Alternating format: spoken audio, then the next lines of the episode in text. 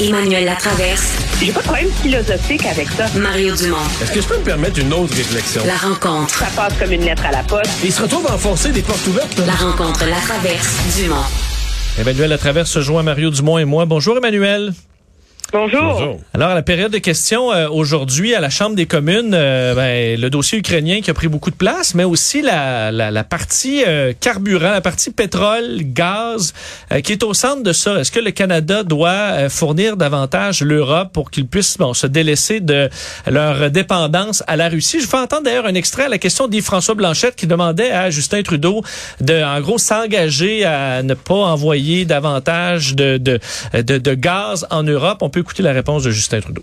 L'Europe dépend encore énormément euh, du gaz et du pétrole russe et nous nous devons en tant que euh, monde essayer euh, d'offrir des alternatives à l'Europe. On sait très à, à, la Russie. On sait très bien que nous allons vers une décarbonisation de l'économie mondiale, mais on n'est pas là encore. Alors nous allons être là avec les ressources nécessaires pour aider nos amis européens.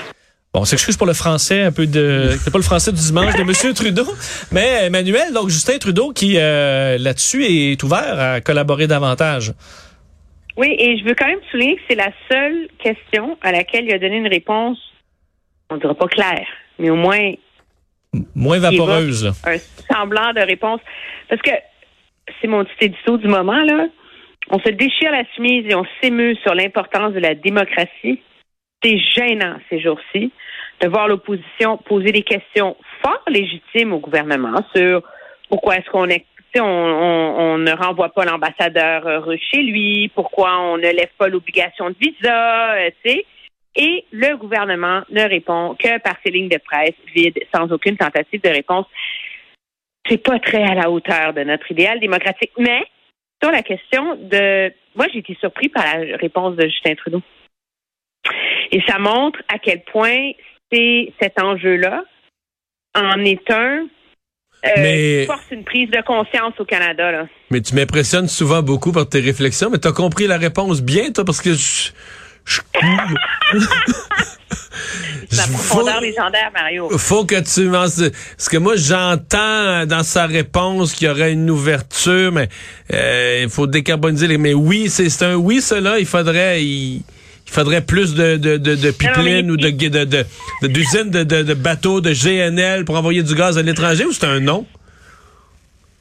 Non, moi, j'ai pas entendu un nom. S'il avait voulu dire non, il aurait dit euh, Monsieur Blanchet, je partage avec vous, les conservateurs sont des salauds, euh, méchants pétrole, méchants pétrole. OK, OK, j'avais bien compris, euh, mais j'avais bien compris, mais c'est pas si clair. c'est pas évident. Faut être, faut, faut connaître. Il y a le Mélanie Jolien, puis il y a le Justinien aussi, là, qui est quand même une langue qui demande beaucoup de pratique que je commence à exercer. Mais il a pas fermé la porte. OK, donc toi, tu déduis, ce, qu'il a voulu, tu déduis ce qu'il a voulu dire à travers ce qu'il n'a pas dit. ben oui, parce qu'il dit c'est vrai qu'il faut décarboniser. Mais. Mais il faut avoir des, euh, des ressources de transition et le Canada doit être là pour l'Europe. Puis la réalité, c'est que l'Union européenne a reconnu le gaz naturel. Il a comme donné son saut d'approbation, comme énergie de, transi de transition légitime. Alors, c'est intéressant que M. Trudeau ne ferme pas la porte. Je ne pense pas que ça simplifie le débat au Canada, mais ça illustre à quel point il est peut-être temps de sortir de cette espèce de vision manichéenne du débat sur les pipelines, le gaz naturel et le pétrole, comme quoi c'est tout méchant ou tout bon.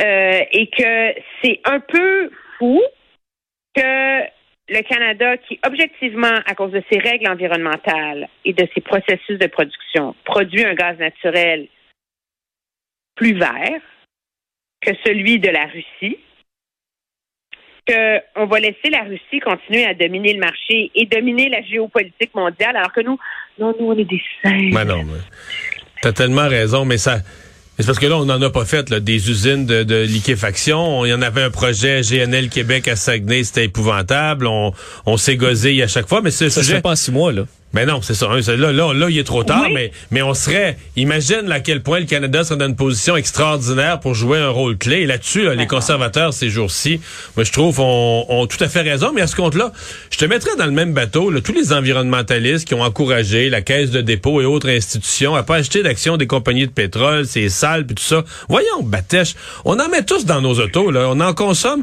Je veux dire, présentement, là, c'est la Caisse de dépôt. Parce que là, ces gens-là se, se, se, se placent en conseiller en placement.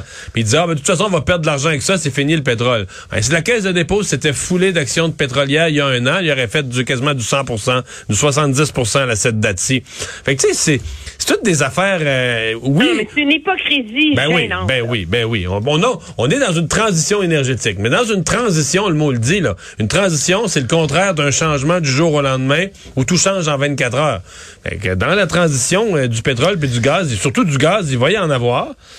Ben, Mais l'industrie pétrolière, dans mon livre, cependant, a une très grave part de responsabilité à assumer. faut être assez déconnecté de la réalité et sur un nuage alpha, qui n'est pas celui des licornes, mais c'est un autre, là, pour s'imaginer dans le temps de NRJS que tu vas aller camper un port en eau profonde avec des dizaines des plus gros pétroliers de l'univers dans la pépinière des belugas, puis que ça, là, ça va passer là, comme une lettre. ça, ma chère, c'est mon village. T'es- à deux kilomètres de la, de la, de la ferme que j'ai exploitée, là. Oui, mais Puis moi, je suis c'est- jamais allée dans ce Ouais, c'est magnifique. Mais je peux te dire que partout au Canada, tu sais, s'il y a un truc que les Québécois, là, tu sais, c'est comme si c'était resté nos belugas.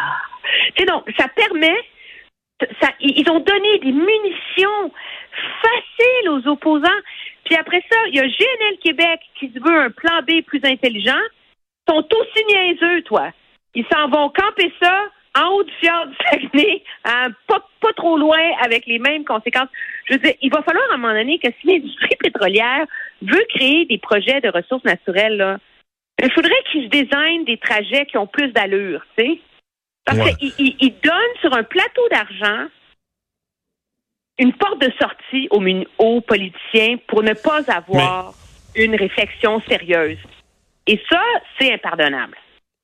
Ouais, peut-être. Mais de toute façon, peu importe où tu vas aller, où ce que tu vas passer, c'est devenu complètement idéologique et c'est très, très, très difficile d'avoir des réflexions euh, sensées là-dessus, là, d'avoir des réflexions, disons, juste rationnelles là-dessus. Puis je parle pas, je parle pas de, de réflexions qui nient le problème des changements climatiques, mais des réflexions qui sont rationnelles, là, qui sont pas juste dans l'idéologie.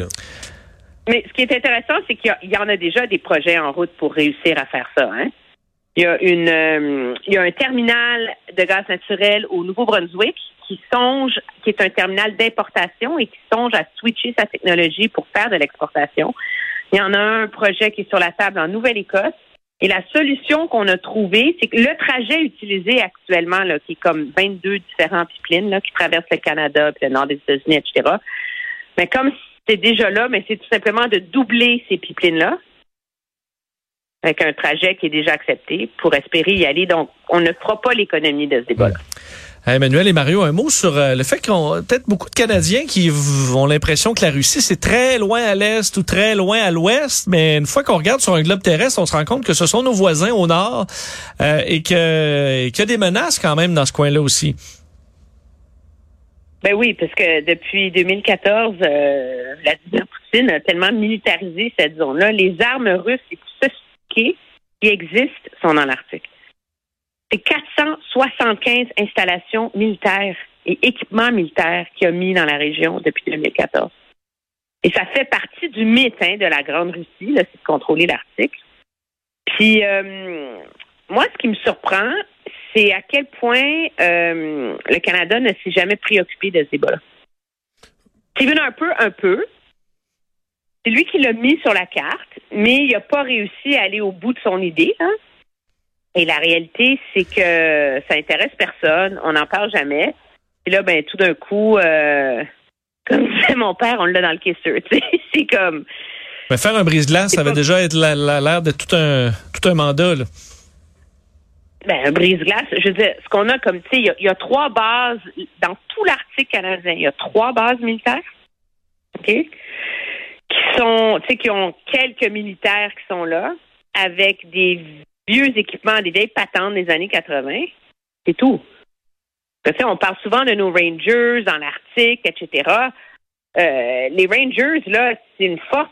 Je veux dire, c'est pas des gens, pas des soldats, là. C'est des unités qui sont intégrées aux forces armées canadiennes pour plein de raisons historiques, symboliques, etc. Mais qui servent surtout à, c'est comme une unité de défense euh, civile, tu sais, hmm. fait euh, du sauvetage, qui a beaucoup aidé pendant la pandémie. Mais tu sais, c'est pas des soldats là pour aller euh, se défendre contre une invasion russe, là, on s'entend. Hmm.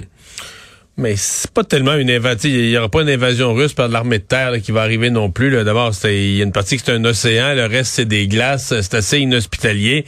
Euh, c'est plus de s'équiper, bon, des des avions, des radars, euh, des brises-glaces, des bateaux. Mais ce que j'allais dire, c'est euh, Stephen Harper, euh, quand Stephen Harper a été battu par Justin Trudeau, une des choses que j'ai toujours reproché à Justin Trudeau, c'est un peu enfantin comme comportement, mais cette idée de, bah, t'as tellement démonisé l'autre, puis avec l'appui de certains médias, que là tu sens le besoin de dire sur tous les sujets et en toute matière, je dois faire le contraire.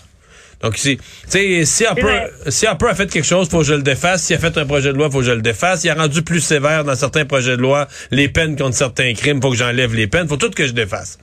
Et ça, c'est un bel exemple où il aurait pu avoir continuité, de dire il y avait un intérêt pour l'Arctique. Tu as raison de dire que peut-être qu'Harper n'a pas fait assez. Il y a pas, tu sais, les, les, bottines n'ont pas suivi les babines, mais il y allait chaque année. Il avait implanté une espèce de, de politique du Nord, là, une idée. Absolument, je suis d'accord. Du Canada qui occupe le Nord. Puis c'est comme si Justin Trudeau, ben si Harper a fait ça, ça veut dire que c'est pas bon. Et on a abandonné ça, on a, euh, on a négligé ça. Et là, on se retrouve avec, euh, avec le comportement de Poutine. Il me semble qu'il y a un éveil pour le Canada. Et j'espère qu'on va autant un éveil sur le besoin de faire partie de l'OTAN parce que euh, dire de puis, puis de NORAD, dans ce cas-là, c'est plus peut-être les Américains qui nous défendraient, mais si euh, si Poutine ben, se mettait à venir nous chatouiller les îles dans le nord, là, on serait dans une euh, chatouiller les îles. Oui, parce que c'est des îles. Non, parce que dire, nos avions, nos avions, ils tiennent avec de la broche. Là, on, on, ne serait pas, on serait pas en état d'aller d'aller se défendre là-dessus. Mais enfin, éveil peut-être qui qui arrive avec cette guerre en Ukraine pour le Canada. Oui, mais ouais, puis j'ai j'écris là là-dessus pour le journal demain demain, puis tu me connais, je suis allée relire toutes les plateformes libérales depuis 2015. Qu'un des plateformes de 90 pages, 100 pages, c'est une phrase à chaque fois. Sur le Nord. Sur le Nord l'importance de rehausser nos considérations stratégiques, blabla. Puis on, ben, on, arrive là où on est aujourd'hui. on n'a plus de temps, là, mais je viens d'avoir un flash. Là. Ça me vient de passer à travers l'esprit. Mais là, il s'en vient dans les prochains jours en politique fédérale. Le plan Nord. Un homme qui a une idée pour le Nord. Là. le plan Nord. Et le plan Nord ira jusqu'à Ellesmere, ma chère. Salut, à demain.